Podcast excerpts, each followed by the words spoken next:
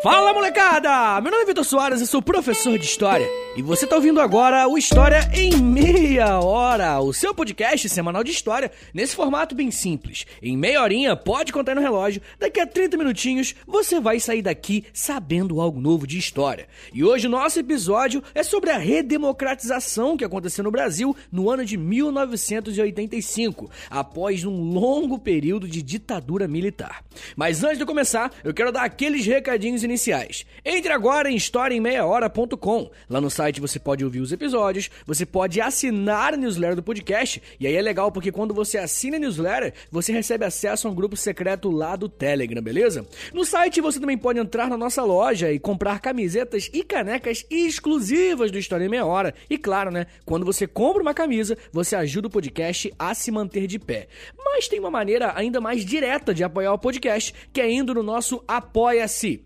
Entre agora em apoia.se barra História em Meia Hora. Repetindo, apoia.se barra História em Meia Hora. Quando você se torna um apoiador do podcast, você recebe acesso a um podcast exclusivo por semana. Na semana passada falei daquele policial que se infiltrou na KKK. Na outra semana fiz um episódio sobre os Chicago Boys lá do Chile. Cara, toda semana tem episódio novo. E se você assinar, você vai ter acesso a todos os que já lançaram e os próximos também que vão vir, tá? São mais de 30, quase 40 episódios já e tem muito mais por vir, beleza? Então, se você quiser e puder me ajudar, sinta-se convidadíssimo. Eu também tenho um outro podcast, ele se chama História pros Brother, onde eu falo de história, só que com humor também, tá ligado? Eu falo com o Alexandre Níquel, numa vibe bem papo de boteco, tá ligado? E é isso, gente. Me siga nas redes sociais, é arroba no Twitter, no Instagram, e segue o Instagram do podcast também, por que não? Arroba História em Meia Hora. Agora, bora começar a falar sobre militares, perseguição, Guerra Fria, direito ao voto e povo nas ruas, né? Roda em Portugal e vambora!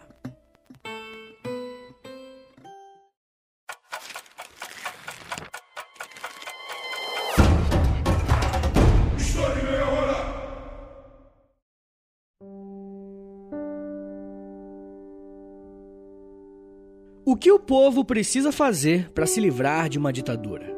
Você sabe o que significa justiça de transição? No episódio de hoje, vamos falar sobre o processo de redemocratização que aconteceu aqui no Brasil. Na verdade, eu não sei se você já se deu conta disso, mas no século passado, o nosso país passou por dois períodos de ditadura, tá? A primeira foi de 1937 até 1945, quando o Getúlio Vargas ele foi um ditador durante o Estado Novo, e a segunda ditadura foi a dos militares, a partir de 1964. O episódio de hoje vai focar exclusivamente na segunda ditadura, tá? E vamos tentar compreender como uma ditadura chega ao fim e como a democracia é restabelecida em um país. Como vamos ver ao longo do episódio, entender o processo de redemocratização de um país é, de certa forma, analisarmos como determinada sociedade lida ou não com seus traumas. Se vocês nunca pensaram na ditadura dessa forma, eu tenho certeza absoluta que vocês vão curtir esse episódio. Mas antes de conseguirmos falar especificamente sobre a redemocratização, nós precisamos entender o que é de fato uma ditadura. Essa palavra é muito usada por várias pessoas, mas será que todo mundo que usa sabe o que está falando? Eu já falei algumas vezes para vocês que, para estudar história, uma das coisas mais importantes é entendermos que existem conceitos, e são esses conceitos que nos ajudam a fazer uma régua para todo mundo meio que estar tá na mesma página quando formos falar sobre um determinado assunto. Quando você ouve a palavra ditadura, no que, que você pensa? Em tortura, perseguição, crime? Mas e se não existir tortura ou censura, ainda é uma ditadura? Bom, de acordo com o jurista alemão Franz Neumann, uma ditadura é, abre aspas, o governo de uma pessoa ou um grupo de pessoas que arroga o direito de exercer o poder, monopolizando-o e exercendo-o sem restrições. Fecha aspas. Essa é uma definição bem básica, mas já nos ajuda bastante, porque mostra que para existir uma ditadura deve existir uma pessoa ou um grupo que esteja no poder de modo a controlar determinado governo. Nas últimas semanas eu lancei um episódio sobre a ditadura no Chile, e uma das características desse regime é que ele foi liderado por uma pessoa, o general Augusto Pinochet. Já a ditadura no Brasil foi diferente, né? Alguns militares estiveram à frente no governo, mas o poder não saía do controle deles. Sacou como é que aquela definição se aplica nesses dois casos? Uma outra característica de uma ditadura é que geralmente ela se instala depois de um golpe, seja esse golpe de fora para dentro, como de dentro do próprio governo. O Brasil é tão experimentado nessa questão de ditadura que nós conhecemos os dois exemplos. Getúlio Vargas é o exemplo de um governante que estava no poder, mas não queria sair e simplesmente deu um golpe em 1937 para se manter no governo. Mas já em 1964, o golpe militar foi de fora para dentro, depondo o então presidente legítimo João Goulart. Uma última definição de ditadura é que uma hora ou outra ela vai mudar as regras do jogo. E quando falamos em governo, suas regras estão na Constituição. Sempre que uma ditadura se instala, das duas uma. Ou essa Constituição é simplesmente rasgada, ou leis vão sendo adicionadas pelos próprios ditadores sem passar pelo debate público, através dos deputados ou de plebiscito. Um exemplo disso são os famosos atos institucionais, os AI, que eram uma forma de acrescentar na Constituição determinadas coisas que a ditadura queria. Senhores, esse papo mais conceitual pode parecer meio chatão, tá ligado? Mas é muito importante. O primeiro motivo do porquê é tão importante é que você só vai entender esse processo de redemocratização se ficar claro para você o que foi a ditadura militar no Brasil. E um outro motivo é que quando eu estava estudando para esse tema, eu vi um cara falando assim, tipo, ah, na época do regime militar tinha gente publicando livros criticando os militares. Logo, não existia uma ditadura. Tô acostumado já, gente. Mas como você acabou de ouvir, a existência ou não de censura não é o fator determinante para falarmos sobre a existência ou não de uma ditadura, seja ela militar ou civil. Quando falamos em ditadura, infelizmente estamos falando de um regime político que foi muito comum aqui na América Latina. Praticamente todos os países desse continente foram, em algum momento do século XX, governados por um regime ditatorial, seja liderado por militares, seja por civis. Durante as décadas de 60 e 70, apenas a Venezuela e a Colômbia não passaram por ditaduras. E olha que doideira essa informação, molecada. No intervalo de 20 anos, quase todos os países de um continente tiveram suas democracias abaladas. E é claro que cada país tem sua particularidade em relação de como que foi a ditadura, mas não tem como negar que o contexto externo contribuiu para que isso acontecesse. E se você não sabe, o contexto externo que eu tô falando é a Guerra Fria e a tensão entre o bloco capitalista e o bloco socialista. E é muito importante deixar claro também que praticamente em todos esses países a justificativa para acabarem com a democracia foi uma ameaça ou uma suposta ameaça socialista, o que a galera já começava a brincar chamando de fantasma do comunismo. Se você acha que a palavra de ordem como vai para Cuba, vai para Venezuela, são coisas que só acontecem hoje, você tá muito enganado. Mas se o início de muitas dessas ditaduras contou com fatores externos, podemos afirmar também que a crise desses regimes ditatoriais, inclusive aqui no Brasil, também contou com fatores externos, que ajudaram aqueles que lutavam pelo retorno de uma democracia plena em cada um dos seus países.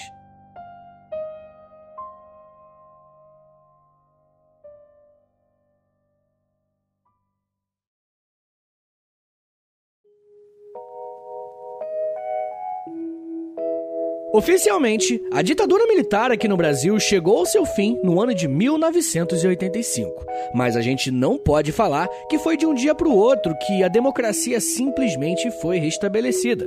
É por isso que o mais correto é falar que foi um processo de redemocratização, ou seja, algo que durou um certo tempo até acontecer.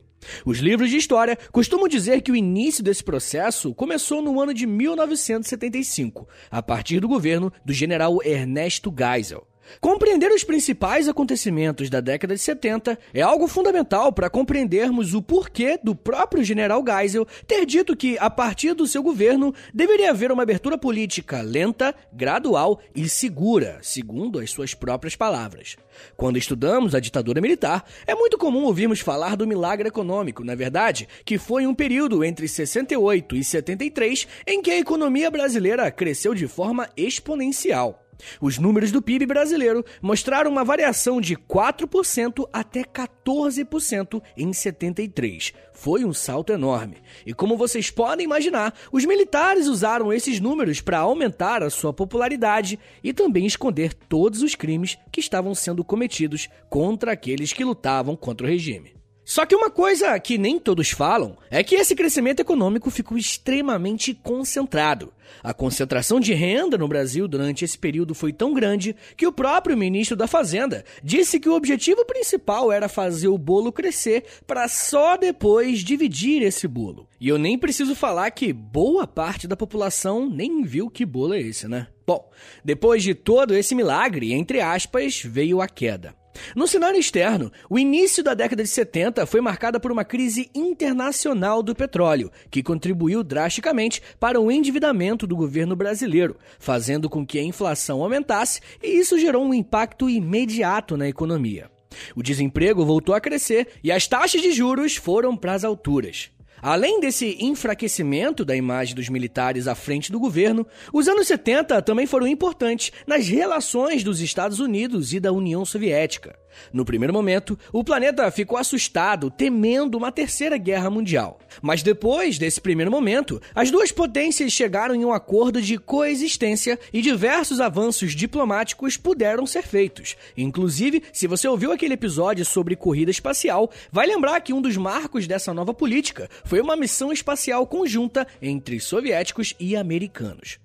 Mas você deve estar pensando, né? Pô, Vitão, o que os Estados Unidos e União Soviética pararam de brigar tem a ver com o Brasil? Molecada, se pensarmos que os militares estavam enfrentando uma crise econômica braba, e crises econômicas geralmente resultam em crises sociais, esse espírito de cooperação e paz entre as duas potências, que antes eram inimigas, foi o cenário ideal para que o general Ernesto Geisel, que assumiu em 74, começasse a desenhar uma forma dos militares largarem mão dessa bomba que uma hora ou outra ia estourar.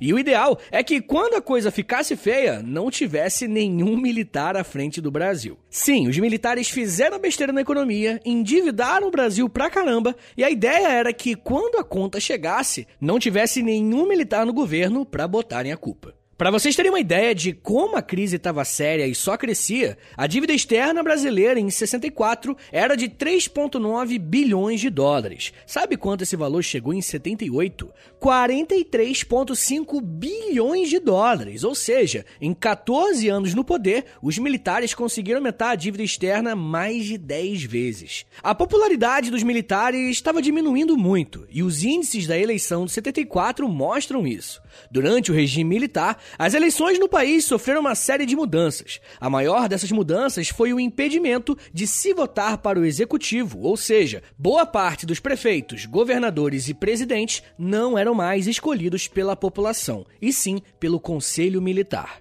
Os únicos cargos que a população ainda poderia escolher eram os vereadores de sua cidade, deputados estaduais e deputados federais. Porém, desde 1968, com a implementação do AI-5, o Congresso Federal foi fechado e, quando foi reaberto, o sistema bipartidário continuou a ser usado.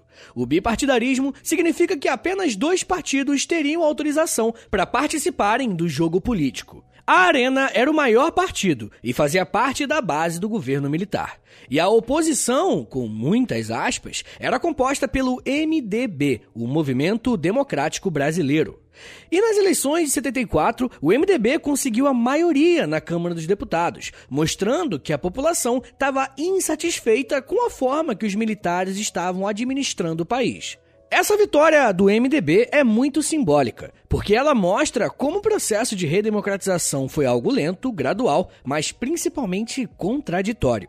Se por um lado Geisel queria abrir aos poucos a política brasileira, dentro do próprio governo militar vão existir grupos que serão completamente contra esse afrouxamento da força repressiva e autoritária dos militares no Brasil. Dessa forma, vai ser comum meio que um movimento de pêndulo uma hora o governo faz uma medida que aumenta as liberdades da população, mas logo em seguida faz alguma ação completamente repressiva.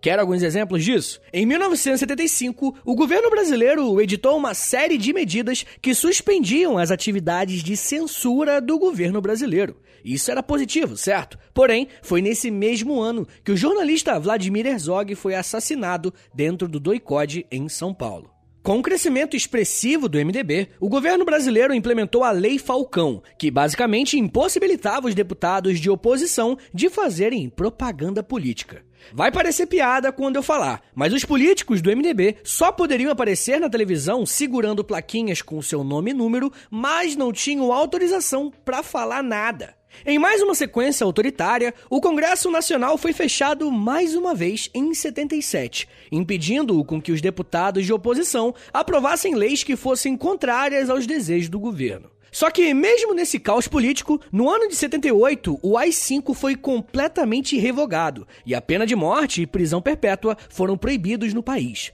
Vocês estão percebendo como existiu uma espécie de disputa dentro do próprio regime? Como estamos vendo, não bastava o presidente Ernesto Geisel falar que a democracia no Brasil seria restabelecida, porque as ações do próprio governo eram contraditórias. Ora sinalizavam para uma abertura, ora tinham ações violentas e que feriam os princípios básicos dos direitos humanos. Porém, após uma eleição indireta, assumiu a presidência no ano de 1979 João Figueiredo, o último militar a comandar o Brasil. Eu já falo mais sobre isso e como a democracia foi finalmente restabelecida. Mas me dá só um minutinho que eu já volto e eu falo para vocês sobre violência, disputa nas urnas, lei da anistia, bombas e diretas já. Segura aí, que é um minutinho só.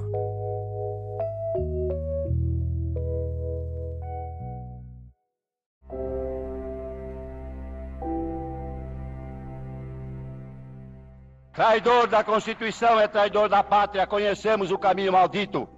Rasgar a Constituição, trancar as portas do parlamento, garrotear a liberdade, mandar os patriotas para a cadeia, o exílio e o cemitério.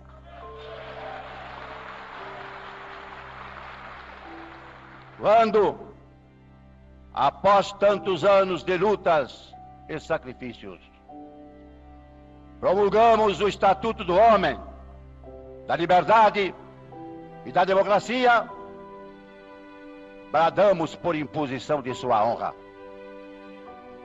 Temos ódio à ditadura, ódio e nojo.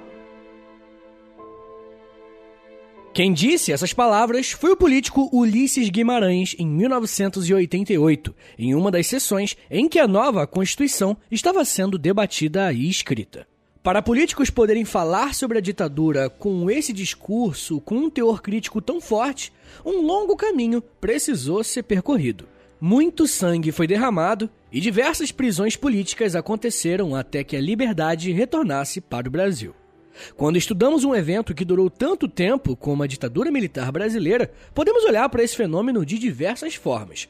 É possível analisar os presidentes desses períodos, podemos olhar também para os movimentos de resistência armada contra a ditadura e dá até para estudarmos como os artistas se comportaram nesse período. Enfim, as possibilidades são diversas, e aqui no feed do História Meia Hora tem vários episódios sobre esse período. Um sobre o golpe de 64, outro sobre a ditadura militar em si, enfim, tem vários mesmo. Eu recomendo bastante, porque além de ser um importante tema para estudarmos, também é um tema que costuma cair bastante em concursos públicos e coisas do gênero.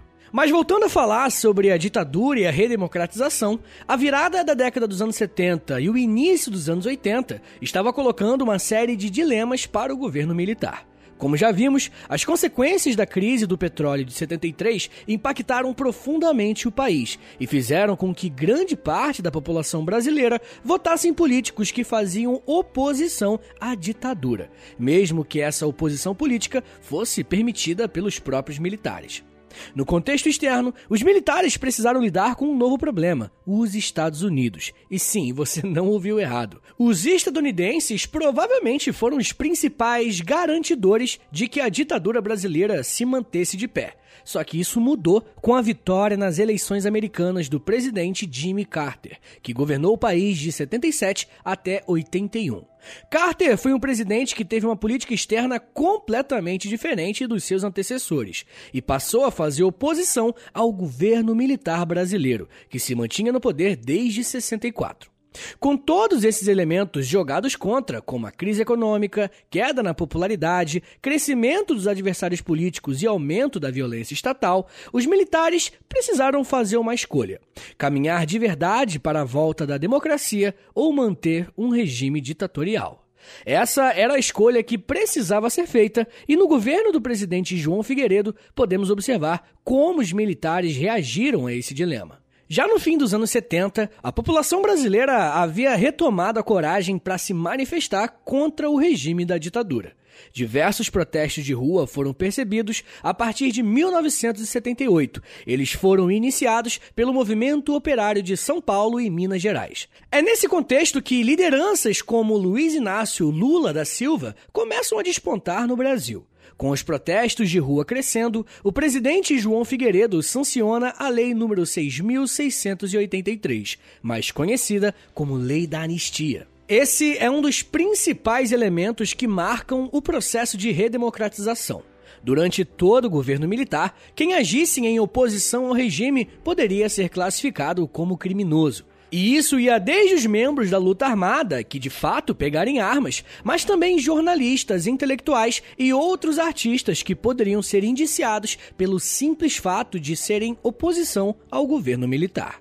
Com a lei da anistia, a ideia do governo era perdoar todos os crimes políticos cometidos durante a ditadura. Era como se passasse uma borracha e ninguém ia ficar devendo nada para a justiça.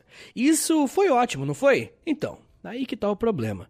Uma das características da anistia brasileira é que ela foi geral e irrestrita, ou seja, ela abrangeu também os militares. E isso foi um grande problema.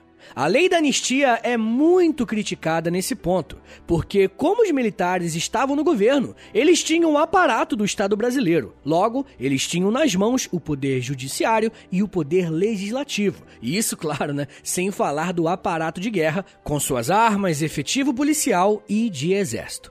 Então, quando falamos de crimes por parte dos militares, não estamos falando que o tenente Zezinho cometeu um crime, mas dizendo que o Estado brasileiro cometeu um crime contra sua própria população. Você está entendendo agora por que, que essa lei recebeu tantas críticas? Como reação a essa lei que perdoava os críticos do regime militar, um grupo radical dentro do exército passou a cometer uma série de atentados terroristas, principalmente em São Paulo e no Rio de Janeiro. Esses integrantes do exército ficaram conhecidos como linha dura e eram abertamente contra as políticas que o presidente João Figueiredo estava adotando. Para vocês terem uma ideia, além de incendiarem várias bancas de jornais, esses militares plantavam bombas em repartições públicas, como a Câmara Municipal do Rio, a sede da OAB e até em um atentado frustrado em um evento que reunia milhares de pessoas. Em várias dessas ações, inocentes foram mortos por conta desse terrorismo de Estado, como é chamado. O objetivo de todos esses atentados era colocar medo na população civil, fazendo com que os protestos parassem e a ditadura fosse mantida. Porém, o tiro saiu pela culatra. Ainda em 1979 e entrando em 1980, o governo de João Figueiredo permitiu novamente o pluripartidarismo, ou seja, novos partidos políticos poderiam voltar a concorrer às eleições. Só que tem um pulo do gato nessa decisão aqui, tá? Você se lembra que o MDB era o único partido de oposição que tinha autorização para atuar? Então, a ideia dos militares, ao permitir outros partidos, era fazer com que a força do MDB se pulverizasse nos novos partidos que estavam sendo criados. Ou seja, a ideia era enfraquecer a oposição, ao mesmo tempo que dava a entender que uma abertura democrática estava sendo feita. Os partidos criados em 1980 foram o MDB, que passou a se chamar PMDB, a antiga Arena passou a se chamar PDS, Partido Democrático Social, inclusive foi liderado pelo José Sarney, o PDT, Partido Democrático Trabalhista, chefiado pelo Leonel Brizola, o PTB, Partido Trabalhista Brasileiro, que era liderado pela Ivete Vargas, filha do Getúlio, e por fim, o PT, Partido dos Trabalhadores, que tinha como principal liderança o Lula.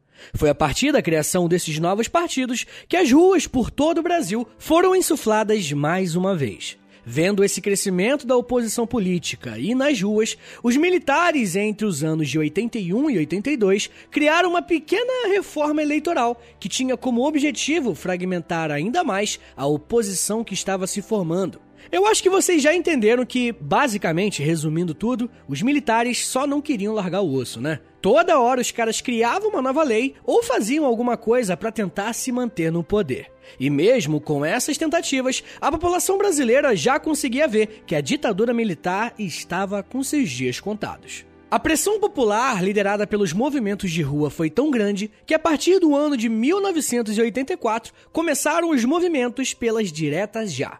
Esse movimento tinha esse nome porque em toda ditadura militar as eleições eram indiretas, ou seja, quem escolhia os presidentes eram os deputados eleitos. E como a Arena, que era o partido do governo, sempre foi maior dentro da Câmara, os militares nem se preocupavam em perderem alguma eleição. Era um jogo ganho para eles. Só que as ruas começaram a se manifestar e lutar para que a escolha voltasse ao regime direto. E não só isso, os manifestantes também pediam por uma nova constituição. O historiador Francisco Carlos Teixeira da Silva resume muito bem o que foi esse movimento.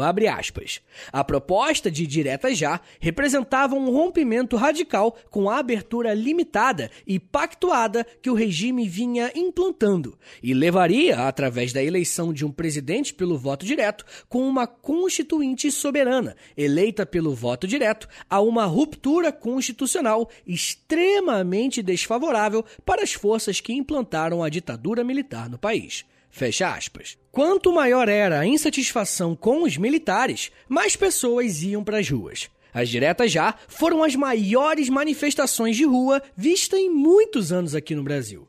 Dentro do Congresso Nacional já existia uma emenda à Constituição, chamada Emenda Dante de Oliveira, que determinava justamente o retorno ao voto direto. Com a pressão das ruas, a expectativa era que essa emenda fosse aprovada e nas eleições de 1985 o povo já pudesse escolher seu presidente. Porém, infelizmente, essa emenda foi derrubada e o voto direto não pôde ser restabelecido. Se por um lado isso foi uma derrota para literalmente as milhões de pessoas que estavam nas ruas, as eleições daquele ano representaram uma grande vitória contra os militares. A eleição presidencial de 1985 foi feita mais uma vez de forma indireta. Os militares precisavam indicar o sucessor de João Figueiredo, porém, dessa vez, a oposição estava bem fortalecida. Os principais candidatos dessa eleição foram Tancredo Neves, do PMDB, contra Paulo Maluf, do PDS, partido que, de certa forma, era aliado aos militares. Só que dentro do PDS estava acontecendo uma série de disputas sobre o apoio ou não dos militares. E nessa eleição, um grupo liderado pelo José Sarney rompe com o PDS e vai se aliar ao PMDB para disputar a eleição. Então, a disputa passou a ser Tancredo Neves como presidente, José Sarney como vice contra Paulo Maluf. A eleição, então, é feita pelo colégio eleitoral e quem sai vencedor é a chapa de Tancredo Neves, sendo o primeiro presidente civil a governar o país desde 64, desde João Goulart, que tomou o golpe. Após 21 anos, a ditadura militar finalmente havia chegado ao seu fim. Como vocês sabem, Tancredo Neves vem a falecer antes de assumir o mandato e Sarney assume como presidente do Brasil.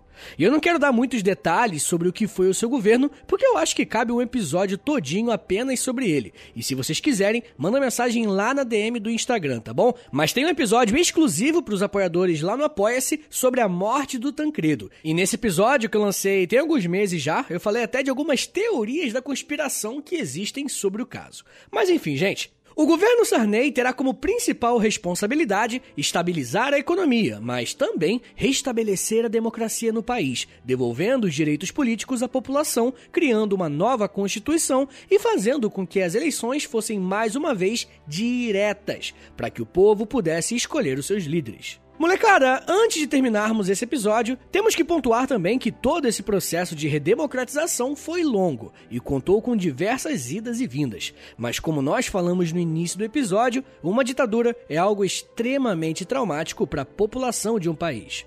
Aqui no Brasil, diversos crimes foram cometidos, pessoas ficaram desaparecidas e muitas outras foram exiladas em outros países. É claro que precisamos comemorar que a ditadura de 21 anos chegou ao seu fim. Mas será que isso basta?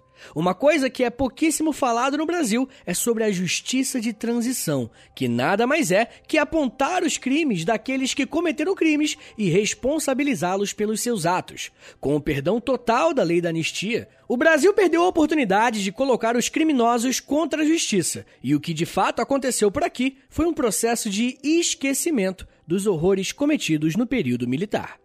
Se formos olhar para outros países da América que também passaram por algo semelhante a nós, como a Argentina e o Chile, houve não só uma tentativa de indiciar os criminosos, como existem até hoje vários museus e memoriais do período militar. Mas e aqui no Brasil? Em quantos museus da ditadura você já visitou aí na sua cidade? Na verdade, você sabe se existe algum museu da ditadura? Tipo, no Brasil inteiro? Se você não sabe como responder essas perguntas, o que, que você acha que isso fala sobre o Brasil e a nossa justiça de transição? Eu vou deixar essa pergunta no ar para vocês ficarem pensando aí, pega um cafezinho, vai para a janela e saiba que essa resposta tem consequências na política até hoje.